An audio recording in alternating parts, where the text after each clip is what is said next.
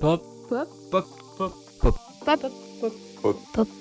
Pop. Pop. Pop. Pop. Pop. Pop. Bonjour à tous, euh, on espère que votre début de semaine se passe bien. On se retrouve cette semaine encore sur le Pop Hebdo pour vous présenter les actus de la semaine. Nous reviendrons tout d'abord sur la fusillade en Belgique, puis la manifestation contre la construction de l'autoroute A69 dans le Tarn.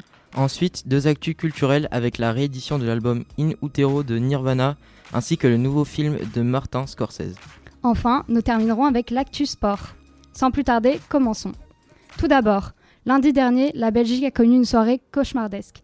En effet, une fusillade a frappé la capitale, provoquant ainsi la mort de deux supporters suédois et a entraîné l'interruption immédiate du match pour la qualification à l'Euro 2024 de football entre la Belgique et la Suède, qui se tenait au même moment.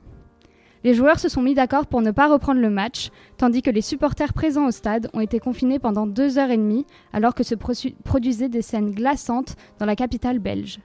Puis, ils sont sortis au compte-gouttes du stade Roi-Baudois lorsque l'ordre a été rétabli. Suite à ce véritable drame, une cellule de crise a été mise en place à Bruxelles. Enfin, l'auteur des faits a été abattu dans la foulée par les forces de l'ordre et l'attaque a été revendiquée par le groupe terroriste État islamique. Passons maintenant à la manifestation sur la construction de l'autoroute.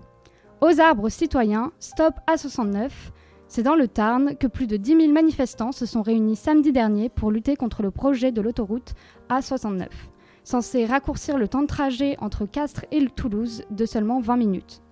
Parmi eux, 2500 auraient été des individus violents selon la préfecture. Nommé Ramdam contre euh, sur le Macadam, la manifestation aura fait quelques dégâts puisque trois camions ont été incendiés et deux entreprises participant au projet ont été également dégradées. Durant cette première journée assez tendue, les forces de l'ordre aussi ont été présents.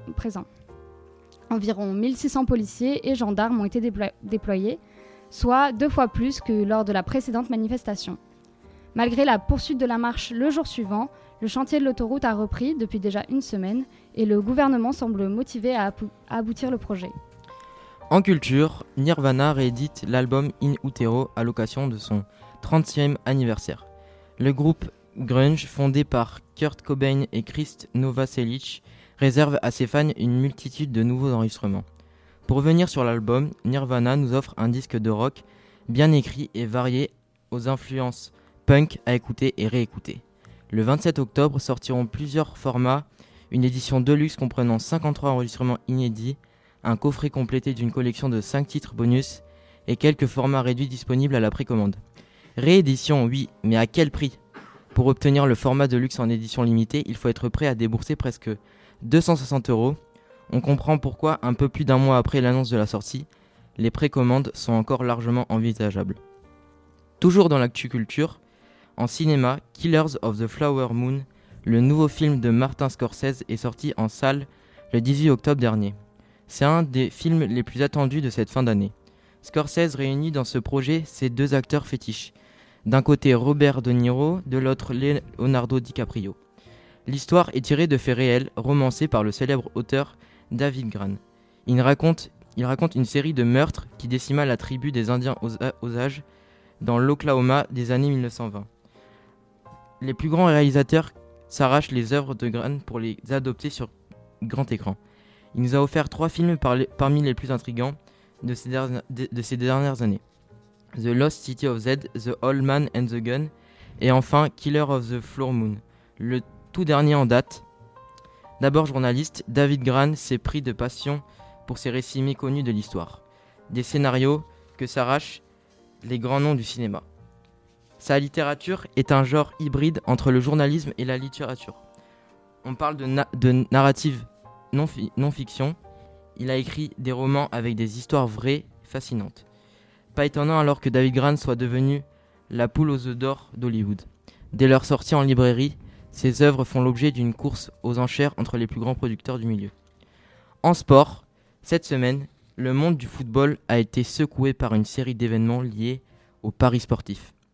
Plusieurs joueurs italiens ont fait l'objet d'enquêtes concernant des paris sur des matchs soulevant des questions sur l'intégrité du sport. Sandro Tonali et Nicolo Zagnolo ont été amenés à quitter leur camp d'entraînement de l'équipe nationale d'Italie.